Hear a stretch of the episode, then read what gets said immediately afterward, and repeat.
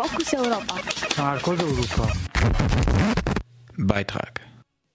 Heute fängt die 68. UN-Generalversammlung mit Reden von Staatschefs aus aller Welt an. Großes Thema wird dabei der syrische Bürgerkrieg sein.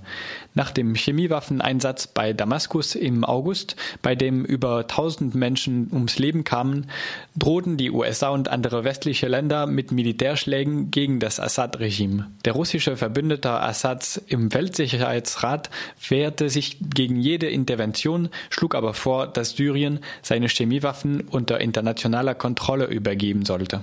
Bashar al-Assad nahm das Angebot an und kündigte an, dass Syrien der internationalen Konvention über Chemiewaffen beitreten werde. Somit würde sich das Regime verpflichten, Angaben über seine Chemiewaffenbestände zu machen, internationalen Experten den Zugang zu diesen Beständen zu ermöglichen und diese Bestände zu zerstören.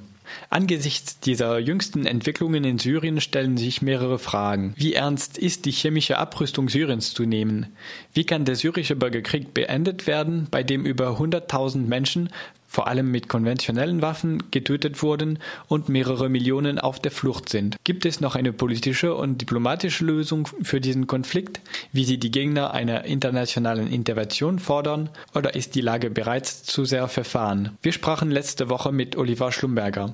Er ist Professor für Politikwissenschaft an der Universität Tübingen und befasst sich mit der Politik im Nahen Osten. Für Professor Schlumberger ist eine chemische Abrüstung Syriens insofern ernst zu nehmen, als Syrien sicher viel daran gelegen ist, die Kooperation mit Russland aufrechtzuerhalten und die russischen Erwartungen nicht zu enttäuschen. Er ist jedoch wenig zuversichtlich über eine tatsächliche Vernichtung der chemischen Waffen in dem vorgegebenen Zeitplan. Ob aber nun die tatsächliche Vernichtung der Chemiewaffen in Syrien so stattfinden kann und innerhalb des Zeitplans, der, den das Abkommen vorsieht, das äh, muss stark bezweifelt werden. Das ist äh, realistisch nicht machbar. Wenn die Vernichtung der syrischen Waffen im festgelegten Zeitplan unrealistisch ist, könnte sich die Frage der chemischen Abrüstung Syriens jahrelang in die Länge ziehen und somit auch jahrelang die internationale Agenda bestimmen. Wir fragten Professor Schlumberger deswegen, ob es nicht ein Risiko gäbe, dass die Frage der chemischen Abrüstung Syriens in den kommenden Monaten oder Jahren international das viel breitere Problem des syrischen Bürgerkriegs verdecken werde. Das glaube ich nicht, weil alleine das Migrationsproblem, das sich aus diesem Bürgerkrieg ergibt, äh, mittlerweile so eine internationale Dimension hat, dass sich das nicht durch irgendwelche ähm, Verhandlungen über Chemiewaffen äh, verdecken lässt. Ähm, auch den Konflikt selbst äh, wird es kaum beeinflussen, denke ich. Allerdings, natürlich wäre es sinnvoll, wenn es gelänge, das Chemiewaffenverbot auch in Syrien durchzusetzen, denn äh, das ist immerhin äh, ein internationales Recht und das umzusetzen wäre in jedem Fall ein wichtiger und großer Schritt für eine langfristige Perspektive äh, für, zur, zur Befriedung Syriens. Nur für die unmittelbare Zukunft glaube ich nicht, dass das einen wesentlichen Einfluss hat. Halten Sie die Lage nach äh, zwei Jahren Bürgerkrieg und tödlichen Konflikt mit konventionellen oder chemischen Waffen für äh, vollkommen verfahren oder ist es Ihrer Meinung nach noch möglich, einen 15-jährigen Bürgerkrieg wie im benachbarten Libanon oder im Irak zu äh, vermeiden? Leider sind die Perspektiven so, dass äh, eine verlängerte Form von Bürgerkrieg sehr wahrscheinlich ist, jedenfalls wahrscheinlicher als eine kurzfristige Befriedigung des Konflikts. Dafür haben wir, ähm, wie Sie sagen, äh, die Lage sich schon die letzten zweieinhalb Jahre lang sich zu sehr verfahren lassen. Und das ist nicht zuletzt äh, die Schuld unserer Regierungen, die diplomatisch viel zu lange untätig waren ähm, und zu wenig Beachtung dem Konflikt geschenkt haben. Also da haben wir sehr viel Zeit ins Land streichen lassen, insbesondere in den ersten drei, vier, fünf Monaten des Konfliktes äh, der Aufstände, solange die noch friedlich waren. Wir haben tatenlos zugeschaut, wie sie sich radikalisiert haben, wie die Opposition sich schließlich bewaffnet hat, um äh, dem eigenen Abschlachten irgendwas entgegenzusetzen. Wir haben dann durch die den Einsatz von äh, Spezialkräften seitens Großbritanniens, seitens der USA äh, auch nicht wirklich zur Befriedigung des Konfliktes beigetragen, sondern eher, da war ja die, die Logik hinter dem Einsatz von CIA-Kräften in Syrien war ja eher die sich schon radikalisiert habende Opposition, äh, Schlagwort Nusra-Front und andere äh, dschihadistische Gruppen dort unter Kontrolle zu halten, zu versuchen und zu versuchen, die zu schwächen vor Ort. Aber das ist natürlich eine Strategie, die, äh, sagen wir mal, äh, dann zum Tragen kommt, wenn das Kind eigentlich schon im Brunnen ist. Welche Lösungen könnten noch angewandt werden für den syrischen Fall, außer die militärische Option? Naja, wir haben jetzt äh, auf der internationalen Basis eine Situation, in der die Dilemma, das Dilemma der widerstreitenden Interessen der USA einerseits und Russlands und Chinas andererseits nicht aufgelöst ist.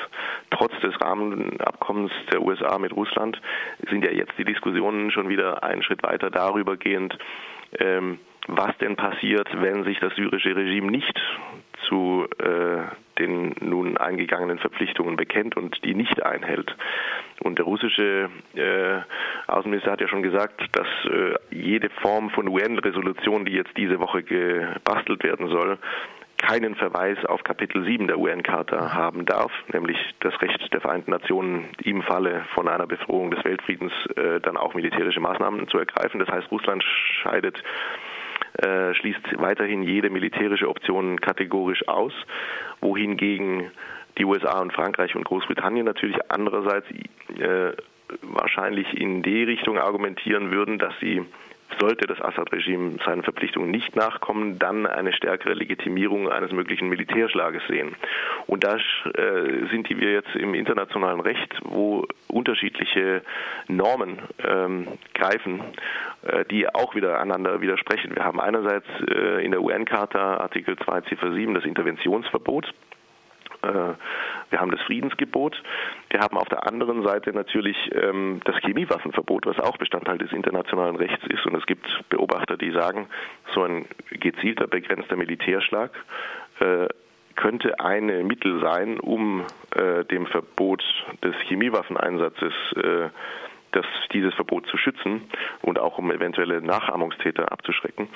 Ähm, äh, und schlussendlich haben wir noch die, sagen wir mal, im Werden begriffene Norm ähm, der Schutzverantwortung der internationalen Gemeinschaft, äh, was jetzt im Moment so in den letzten 10, 15 Jahren eine neue Norm in den internationalen Beziehungen zu werden scheint, die auch schon begonnen hat, sich im äh, internationalen Recht niederzuschlagen.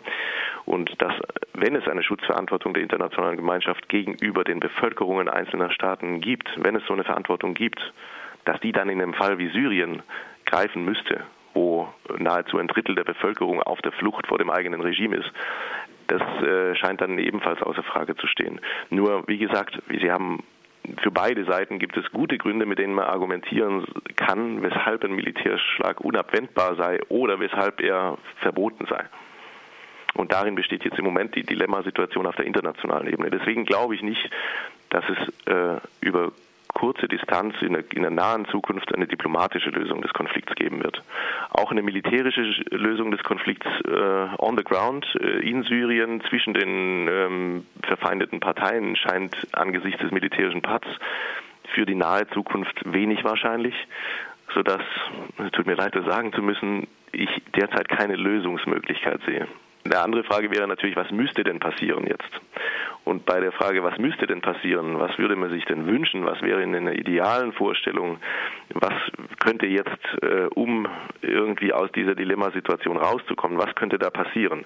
In so einem Best-Case-Szenario, da würde natürlich jetzt sich das Assad-Regime aus Furcht vor dem Verlust russischer Unterstützung daran halten, seine Liste, seine vollständige Liste äh, seiner Chemiewaffen und der Forschungs- und Entwicklungsanlagen den Vereinten Nationen übergeben. Dann würde, ähm, das bedürfte allerdings dann etlichen hundert äh, Fachleuten, die da ins Land müssten, um diese Waffen zu bergen, sicherzustellen, außer Landes zu bringen, dort zu vernichten äh, sodass Syrien chemiewaffenfrei wäre. Und das wiederum würde dann doch für die längerfristige Zukunft zumindest die Perspektive bieten, dass wir nicht mehr in die Situation wie vor ähm, anderthalb Monaten kommen, dass, dass Chemiewaffen eingesetzt werden. Das ist, alleine ist jetzt noch keine Befriedigung des Konfliktes. Aber äh, um den zu befrieden, müsste es tatsächlich eine geeinte Opposition geben, die dann auch in irgendeiner Form, irgendeine Art der Verhandlungsbereitschaft mit dem Regime zeigen müsste. Denn andernfalls äh, ist absehbar, dass Russland derzeit keine Gründe hat, äh, von seiner Treue gegenüber dem Assad-Regime abzurücken. Fokus Europa. Ah, cosa Europa?